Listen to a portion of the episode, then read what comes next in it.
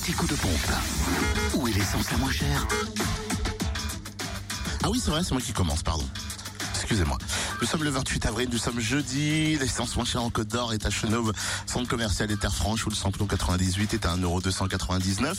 Le samplon 95 à 1,263€ et concernant le gasoil, 1,041€ à Ezray sur la route de Dijon. En Saône-et-Loire, samplon 98 à 1,287€ à Mâcon, 180 rue Louise Michel.